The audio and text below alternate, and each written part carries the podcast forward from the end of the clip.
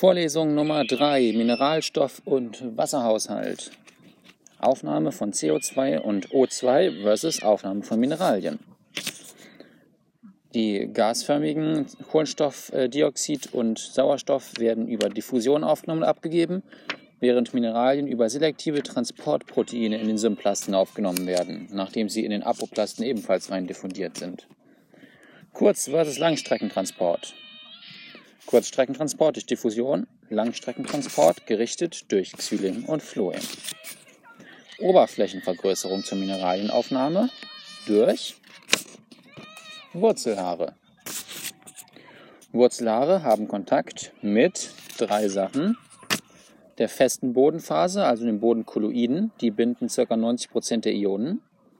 Der Bodenlösung und der Bodenluft, also fester, flüssiger und gasförmiger Phase. Varianten der Ionenaufnahme.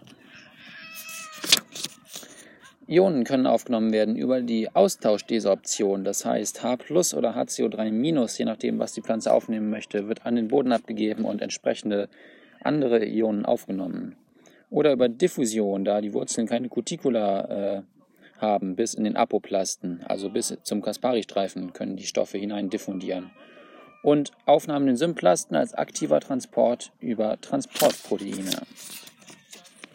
Wofür ist Eisen wichtig und was hat es damit auf sich?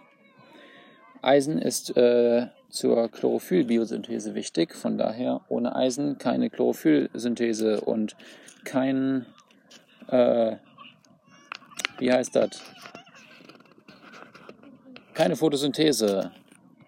Also schlecht für die Pflanzen. Und in alkalischen Böden ist das Eisen äh, unlöslich als Eisenoxid gebunden. Daher scheiden die Pflanzen Phytosiderophore aus, um das Eisen als Komplex in Lösung zu halten.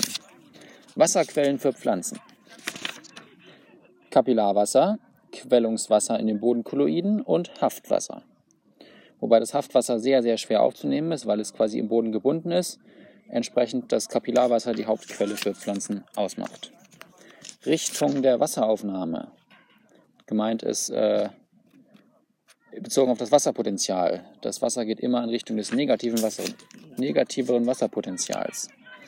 Wurzeldruck ist der Druck, der Wasser in die Wurzeln quasi äh, drückt äh, durch osmotisches Potenzial und dann die Pflanze hoch, sodass auch bei, ähm, bei sehr hoher Luftfeuchtigkeit Wasser in die Pflanze hochgedrückt und oben abgegeben wird und es trotzdem ohne Transpiration einen Wasserstrom durch die Pflanze gibt.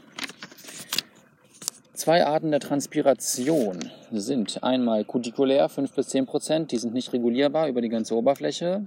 Und einmal die stomatäre Transpiration, die ist regulierbar und macht ungefähr 90 Prozent aus.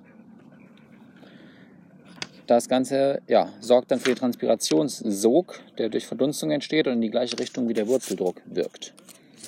Gutation ist die Abgabe von Tropfen oben an der Pflanze, um, wie gesagt, einen Wasserfluss durch die Pflanze zu gewährleisten, auch wenn keine Transpiration stattfindet wegen hoher Luftfeuchte. Da gibt es äh, zwei verschiedene Varianten von Hydatoden, die das ermöglichen. Einmal die passiven, wo das Wasser einfach aufgrund des Wurzeldrucks austritt, und einmal aktive Hydatoden, die Mineralien exkretieren, denen das Wasser osmotisch folgt. Leitung des Wassers durch. Oder Fortbewegung des Wassers durch Wurzeldruck, Transpirationssog, osmotischen Hub. Und wichtig dafür ist der Kaspari-Streifen, damit das Wasser nicht einfach immer wieder unten aus der Pflanze rausfließt. Ja, das war's mit Vorlesung 3.